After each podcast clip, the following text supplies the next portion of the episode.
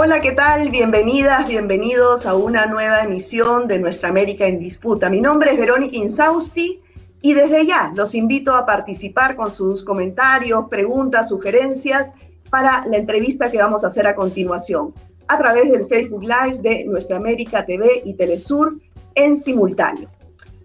Bueno, hace unos días ocurrió un hecho muy relevante y eh, sin precedentes para nuestra región, para América Latina, y es que el Estado Plurinacional de Bolivia devolvió un préstamo de 351 millones de dólares al FMI por eh, haberse otorgado de forma irregular durante el gobierno de facto de Yanine Áñez.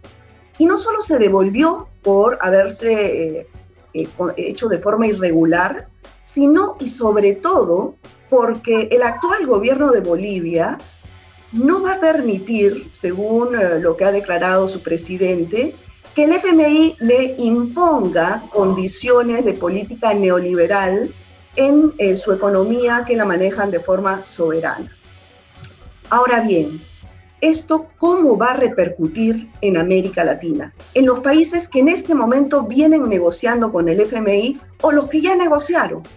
Para abordar este tema nos acompaña la economista de la CELAC, Teresa Morales, quien además ha sido exministra durante el gobierno de Evo Morales, exministra de Producción y Economía Plural de Bolivia. Muchas gracias, Teresa, por acompañarnos.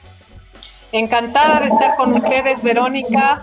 Eh, un gusto relacionarme con los televidentes de Telesur y quienes nos siguen en redes.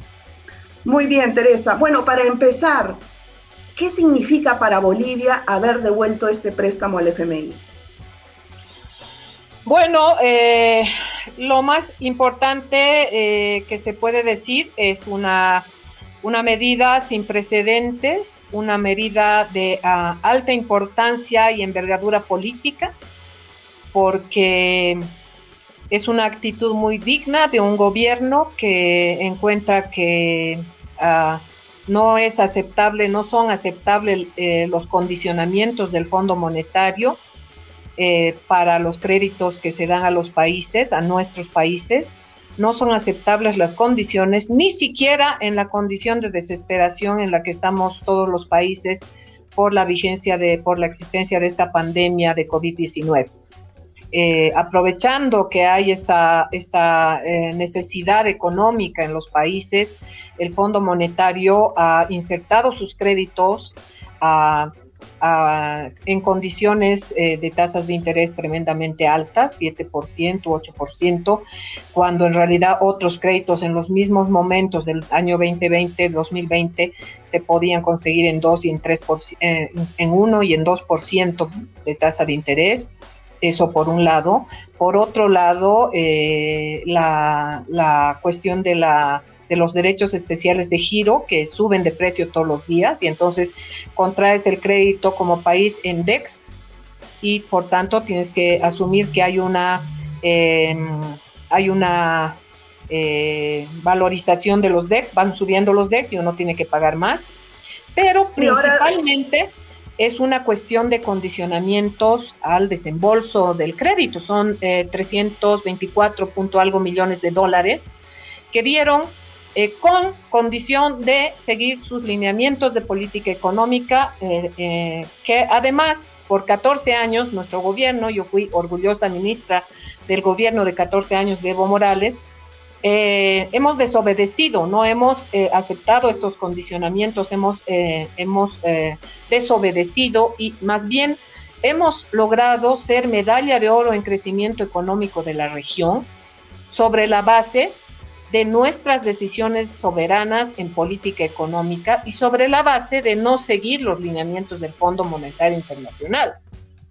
Lamentablemente. justamente lo, lo, que, lo que mencionas este tema de, las altas eh, tasas de interés, que bueno, eh, de 327 millones de dólares se convirtieron en un año en 351 millones, ¿no? Ahora, ¿bajo qué argumentos el Banco Central de Reserva eh, decide entregar el préstamo al FMI? Y además tengo entendido que hay una investigación en curso por la Fiscalía contra eh, las personas que estuvieron negociando este préstamo con el organismo internacional, ¿no? Efectivamente, el 2019 hubo un golpe de Estado en Bolivia y se instaló un gobierno de facto. En este gobierno, tanto el ministro de Economía, la presidenta de facto y el presidente del Banco Central contrajeron este crédito, pero violando al menos dos preceptos constitucionales de la Constitución Política del Estado Plurinacional de Bolivia, que ha sido además aprobada por referéndum, por votación pública, no es una constitución hecha entre cuatro paredes.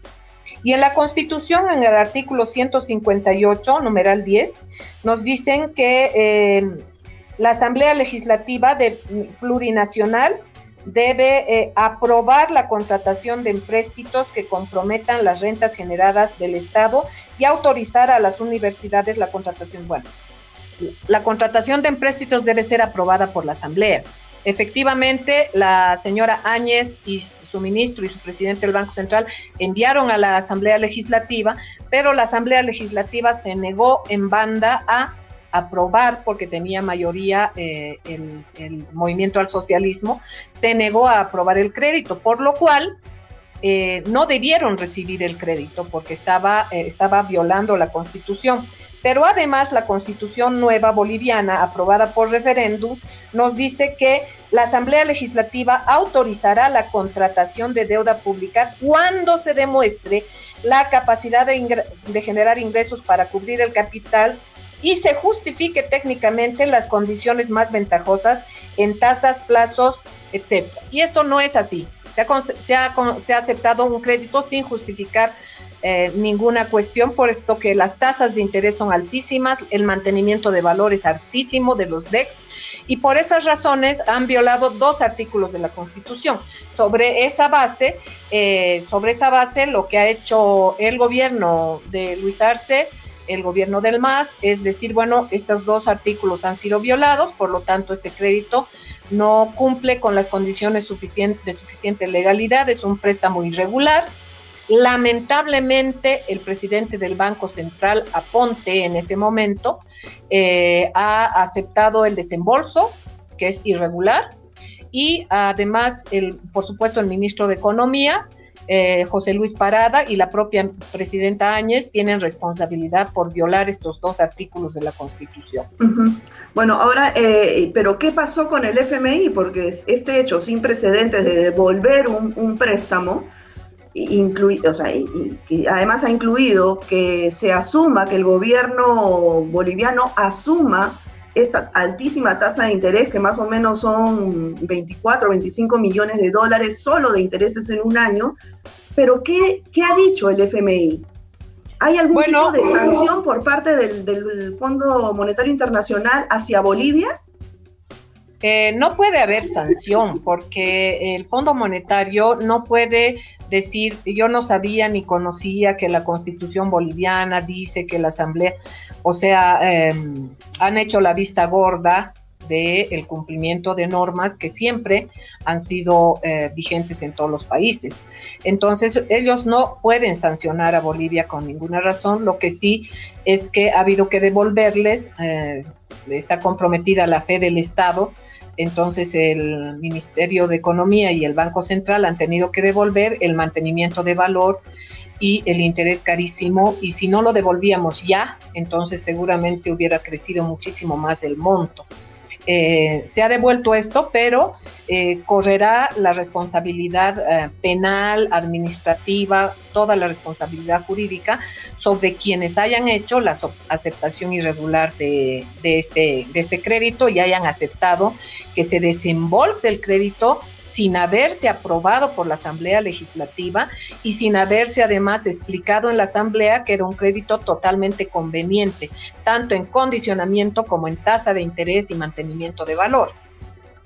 Ahora bien, la mayoría de países de la región en esta pandemia eh, ha aceptado el condicionamiento del FMI para poder eh, acceder a estos préstamos, ¿no?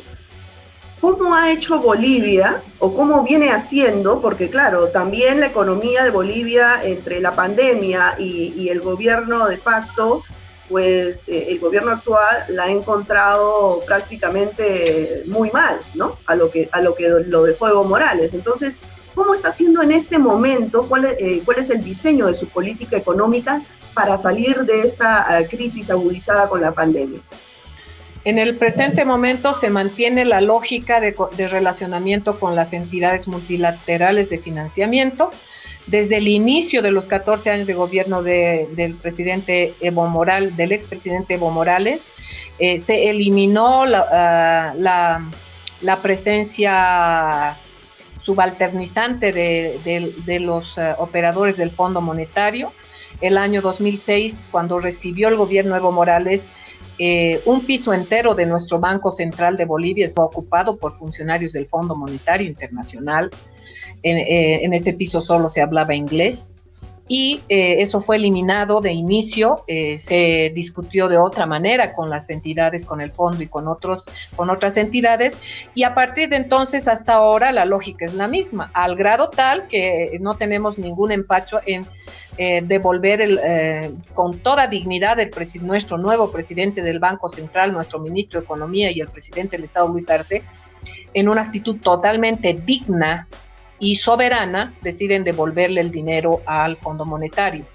Eh, ¿Por qué? Eh, ¿Cómo se justifica esto? Pues sencillo, primero porque tenemos posibilidades de conseguir ese monto eh, con menos tasa de interés y con menos condiciones, sabemos negociar con dignidad con otras entidades, pero por otro lado también tenemos recursos soberanos eh, nos, ha, nos ha afectado en algún momento de, las, de los 14 años anteriores la baja de los precios de, los hidrocarburos, pero desde el 2006 hubo una nacionalización de hidrocarburos y el recurso propio de Bolivia da, eh, da posibilidades al gobierno nacional de eh, hacer algún tipo de gastos. Por ejemplo, eh, nosotros como, como, gobierno, el presidente Luis Arce ha decidido comprar las vacunas directamente, puesto que el mecanismo COVAX de vacunas eh, tardaba en llegar y era complicado ser elegido como, o ser elegible como país necesitado, etcétera. Eh, de hecho, con nuestros recursos soberanos hemos comprado vacunas porque necesitamos y es urgente. Entonces hay decisiones que se toman sobre la base de los recursos propios que cuenta el Estado. Eso no quiere decir que no haya una crisis y que eh, la, eh, la pandemia haya generado eh, una depresión y unas condiciones económicas muy complicadas, pero estamos saliendo sobre la base de la fórmula que el presidente Luis Arce ha hablado ya en elecciones, que es estímulo de la demanda interna a través de eh, recursos entregados a la gente más pobre en forma tanto de créditos a bajas tasas de interés a los, eh, a los cuenta propias, a los trabajadores por cuenta propia, como eh, entregas directas de dinero a la gente más pobre. Eso activa la demanda y al mismo tiempo dinamiza la oferta interna de bienes salario y eso genera el, el, movimiento económico. Ya la CEPAL ha establecido que el, país que más rápido va a poder eh, salir de la situación dramática en que nos ha puesto la pandemia en economía es Bolivia y ha ido siendo más, eh, más audaz en cuanto a la previsión de crecimiento y de crecimiento económico. Esa es la, la, política que Luis Arce está implantando y que no podría implantar de aceptar condicionamientos del Fondo Monetario, porque más bien son justamente contrarias, ¿no? Es ahorrar, no invertir, es eliminar el gasto público y la inversión pública, disminuirlos, cuando en realidad nuestra estrategia es al revés, justo al revés, es hacer lo opuesto de lo que ellos dicen. Así que, y flexibilizar nuestro tipo de cambio y otras cosas que no vamos a tolerar que nadie nos imponga. Hay otro artículo de la Constitución que dice que no podemos aceptar imposiciones de entidades multilaterales ni empresas transnacionales y eso eh, también es una parte importante de esta cuestión. Ahora, eh, ¿cómo crees que este acto soberano boliviano pueda repercutir en otros países de la región que en la mayoría pues eh, están, eh, digamos, sometidos a, las condiciones, a las recetas del FMI, ¿no? ¿Cómo crees que eso pueda impactar en otros países de la región, como por ejemplo en Ecuador, ¿no? Sí, em, yo creo que ante esta crisis en todo el resto del mundo las regiones se han, han cerrado filas, Europa está unida, negociando incluso unidos el precio y el abastecimiento de vacunas. Toda Europa, la Unión Europea lo hace en conjunto y América Latina no ha logrado generar un espacio de integración que permita hacer este tipo de negociaciones en conjunto. No he visto ninguna reunión de los ministros de salud ni de los ministros de economía en este tema de pandemia, de los efectos tanto económicos como sanitarios de la pandemia. Desde mi punto de vista, es imprescindible que todos nos demos tiempo y que las autoridades se den tiempo de eh, mirarse a los ojos entre, en, la región y poder articular estrategias conjuntas. Nos han impuesto, por ejemplo, en la compra de vacunas una, una confidencialidad que todos hemos tenido que aceptar por la necesidad que tenemos de conseguir las vacunas, que no debería eh, ser posible aceptar porque seguramente nos están vendiendo a un precio a unos y a otro precio a otros, dependiendo casi de, la necesidad de cada país o de, o de la buena relación o mala relación de los países esto no, esto es inaudito, es, están lucrando con la, con la salud del pueblo. UNASUR, ¿no? No, por supuesto que sí, la integración de UNASUR nos hace muchísima falta y ojalá ya podamos tener una serie de gobiernos en la región que podamos retomar esta línea de integración. Pero al margen de la integración, pues ah, hay gobiernos que realmente mm, no... Eh, no hacen otra cosa que ser subalternos y aceptar todas las condiciones sin rechistar, sin decir ni siquiera no estoy de acuerdo, etcétera. Creen que bueno, supongo que no tienen la menor sensación de dignidad y de, y de, respeto por uno mismo, ¿no? Para que alguien venga sin conocer tu economía y te diga esto tienes que hacer y a cambio te doy dinero. Eso es prácticamente una especie de chantaje que te harán. Y no tiene sentido porque hay créditos en el mercado, eh, hay CAF, hay, hay otros créditos que no son tampoco tan pequeños en monto que pueden conseguirse en el 2% o en el 1.5% de interés y sin mantenimiento de valor, con tasas fijas. ¿Cómo es posible que alguien haya contratado esto de las tasas variables y encima con un mantenimiento de valor de DEX que es inaceptable? Imagínense, por pocos meses, creo que son ocho meses este crédito, ya se tienen que pagar 24 millones de dólares adicionales. Eh, si no hubiera sido... Por ejemplo, sí, dígame, dígame si no hubiera estado comprometida la fe del Estado, eh, sería realmente interesante eh, simplemente devolverles el monto inicial y decirles, bueno, se han violado las normas y ustedes no, no tienen por qué cobrar mantenimiento ni nada porque ese desembolso fue irregular. Ahora, este, este, este acto boliviano, ¿tú crees que eh, pueda imitarse con el nuevo gobierno en Ecuador? ¿no? Porque Lenín Moreno simplemente negoció muy mal para el pueblo ecuatoriano y, cabe la posibilidad, después de ver a, Bolivia, cabe la posibilidad que el siguiente, el próximo presidente pueda hacer lo mismo, así se haya gastado un poco de ese préstamo. Por supuesto que sí, yo creo que es posible encontrar. Eh, el Ecuador tiene una constitución eh, eh, política también. Lo bueno de, de estas cosas de todo esto que está sucediendo es que hay países en la región que hemos logrado instalar una nueva constitución política del Estado con nuevas reglas del juego, mucho más democráticas, y que no puede un presidente agarrar y contraer deudas a nombre de todo el país a, su capricho sin, sin, demostrarle a la Asamblea que es la tasa de interés adecuada, que las condiciones son aceptables, etc. En la Constitución boliviana hemos tenido esa precaución, me honra haber trabajado en la bancada del MAS en estas redacciones y en Ecuador me imagino que tienen también una previsión similar. Por lo tanto, creo que si hay un gobierno digno que haga gestión pública que, que, gane las próximas eh, elecciones de segunda vuelta, seguramente va a encontrar la manera de eh, revertir, igual que en el caso boliviano, el, la contratación de ese crédito y esa condicionalidad enfermiza, que realmente es eh, muy negativa.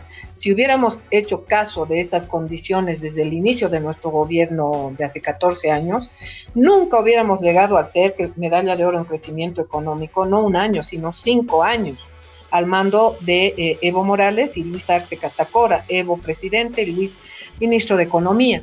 Eh, y yo ministra de Producción, con toda humildad también he colaborado, pero creo que si hubiéramos tenido algún préstamo, el 2006 ha habido la nacionalización y la fuente importante que nos da soberanía y dignidad es como cuando un adolescente le dice el padre, eh, bueno, uh, si, sales de casa, haces tus reglas, pero mientras vivas aquí, yo te mantengo y cumples mis reglas. Bueno, pues en nuestro caso dijimos, bueno, no hay problema, no, no queremos ese crédito porque tenemos plata, tenemos dinero de nuestra nacionalización y de ahí vamos a a tomar decisión. Hemos hecho una constitución con toda soberanía, gracias a una base material que, que, te da la base para la soberanía, que es tener tus propios recursos. Tenemos muchos recursos naturales. Y gracias a eso, bueno, Ecuador tiene también lo mismo y tiene las posibilidades de dignificar su política económica de manera consistente si en la segunda vuelta puede ganar el, el candidato que promete esta posibilidad de soberanía, que es Andrés Arauz. Muy bien, ojalá, ¿no? Y en el caso, ponte, de Costa Rica, del Salvador, otros países que todavía no han cerrado una negociación con el FMI, ¿qué le recomendaría a usted?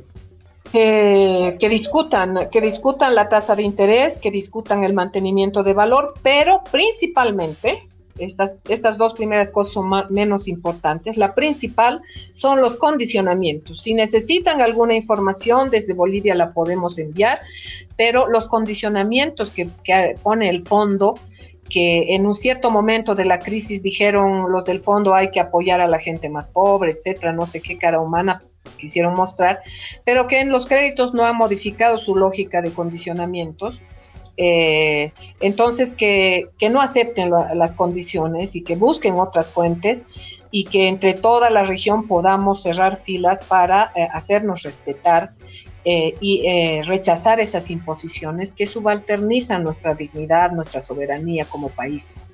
¿no? Queremos ser el buque insignia de mucha otra, de muchos otros países que puedan eh, mirar de igual a igual a las entidades de financiamiento multilaterales y les puedan decir, bueno, por la dignidad de mi país y de mi pueblo, yo no puedo aceptar estas condiciones y prefiero conseguirme otro, otros recursos el Banco del Sur y otras cosas que estaban en, los proyectos de los grandes líderes.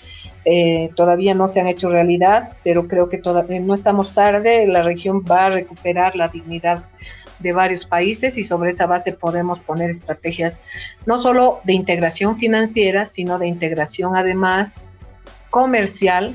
Eh, decíamos eh, en la pandemia, yo he estado en Argentina en el exilio y decíamos, ¿Cómo es posible que no hayamos trabajado en todos estos años de avance de los gobiernos progresistas, cadenas de valor regionales, intercambio comercial mirando hacia nosotros mismos y del intercambio comercial que yo promoví cuando era ministra, vamos a pasar al intercambio industrial, más bien a la integración industrial, el hacer cadenas de valor, si, una, si un producto se puede armar en lo que llamamos en aquel momento las gran nacionales que podían ser empresas entre varios países donde se hace una parte de cada producto se hace en un país eh, donde se, se tiene mejores condiciones y al final el producto es de varios países y se vende en mercado internacional como un producto de una gran nacional de la región latinoamericana.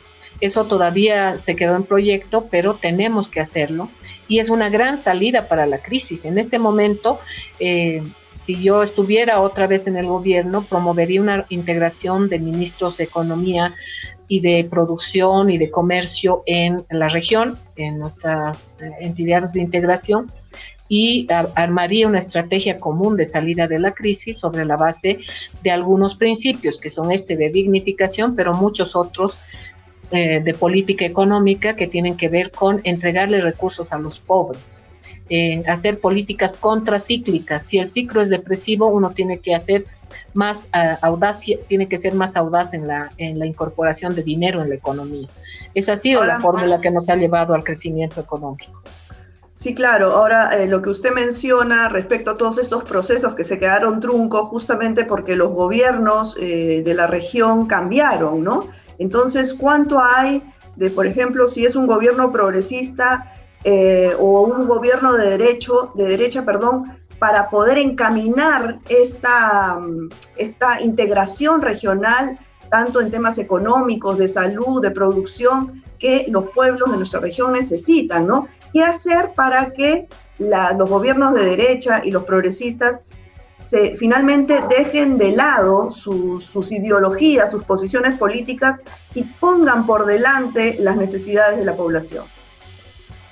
Em, creo que eh, es eh, posible que con el ejemplo, los que logramos avanzar en estos temas, logremos permear la conciencia de, las organizaciones de la sociedad civil organizada en esos países para que ellos demanden, más allá de que un gobierno de derechas haya ganado o no haya ganado elecciones, eh, los pueblos organizados, la sociedad civil, las organizaciones sociales, sindicales, vecinales, eh, de todo tipo de participación política, incluso políticas, puedan constituirse en grandes fuerzas que le exijan, como ha, sucedido en el caso de Piñera, eh, convocar a una nueva constituyente, a una asamblea constituyente y tomar ciertas medidas que los pueblos les tengan que imponer por uh, movilización y por presión a sus uh, gobiernos, ¿no? E, ellos por propia voluntad nunca lo van a hacer porque en realidad no tienen compromiso con la, eh, con la, con la patria profunda de, de, cada país, no tienen compromiso con los ciudadanos más, eh, eh, más pobres ni con la gente que ha, que ha vivido toda su vida entregándole todo a su país y que no ha recibido del Estado casi nada. Ellos no tienen ese compromiso, por lo tanto no lo harían de voluntad propia.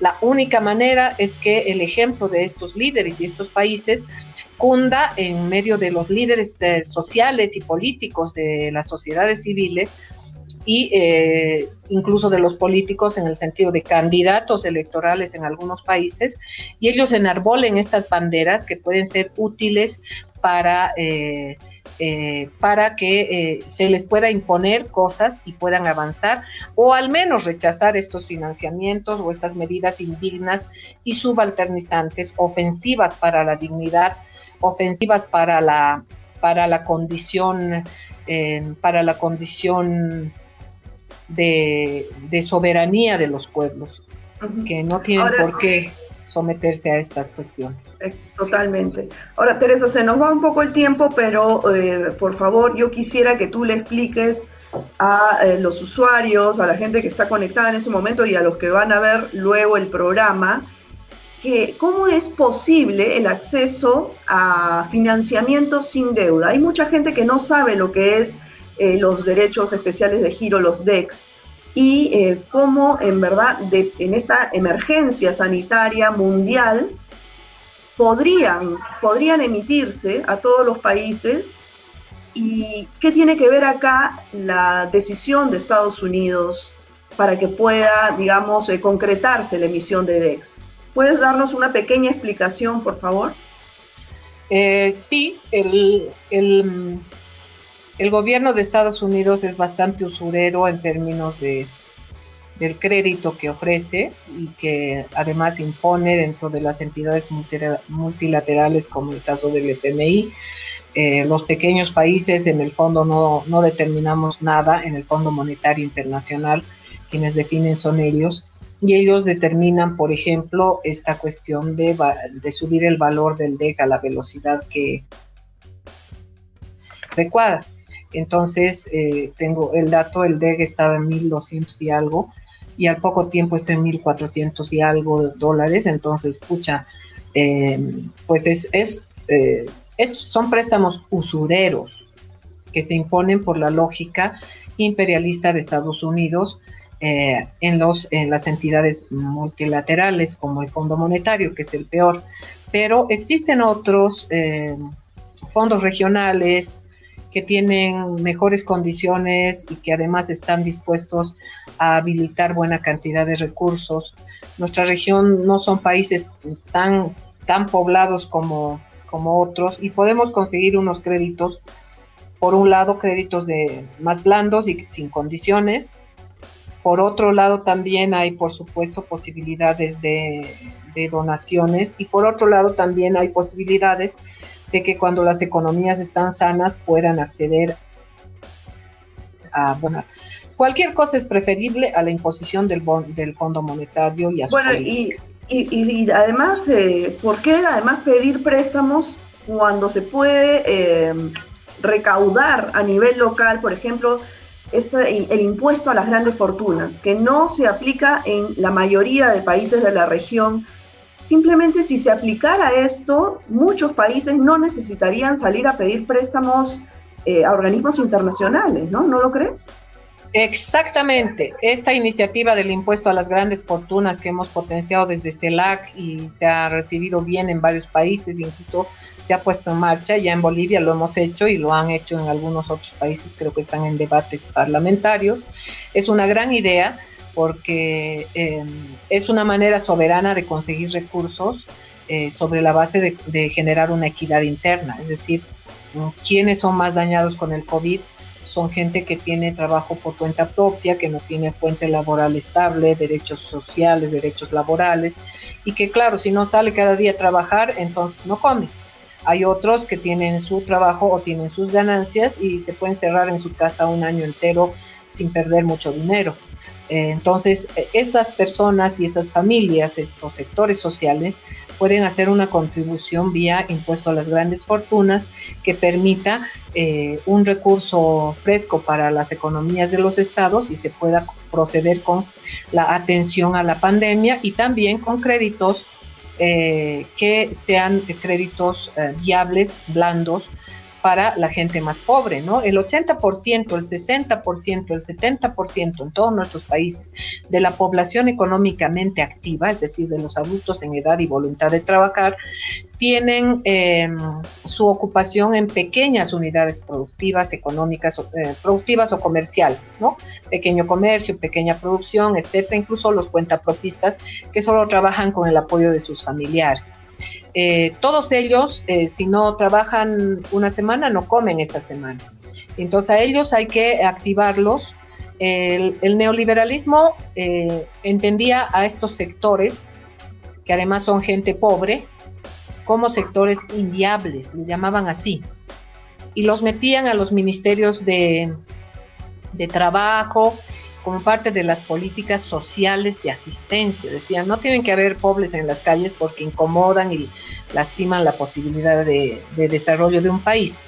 Pero en nuestro caso, en el modelo nacional, eh, en el modelo del Estado plurinacional, estos sectores para nosotros son el motor de la economía. No son un motivo de asistencia social y limosna, como empleos por trabajo, las mujeres que empiedran una calle y se les da el almuerzo del día, o cosas como esas que inventaban los neoliberales. Para nosotros son el motor de la economía y lo hemos demostrado. Tenemos seis años de crecimiento económico mayor de la región gracias a que hemos entregado recursos productivos y de subsidio a los pobres y los pobres han generado una dinamización de la economía que ha generado un crecimiento del PIB de medalla de oro en América Latina en varios años. Así es, Teresa. Bueno, lamentablemente se nos ha ido el tiempo, te agradecemos muchísimo. De verdad, ojalá que muchos países de América Latina copien el ejemplo de Bolivia. Y bueno, ya será hasta una próxima oportunidad. Teresa, muchas gracias.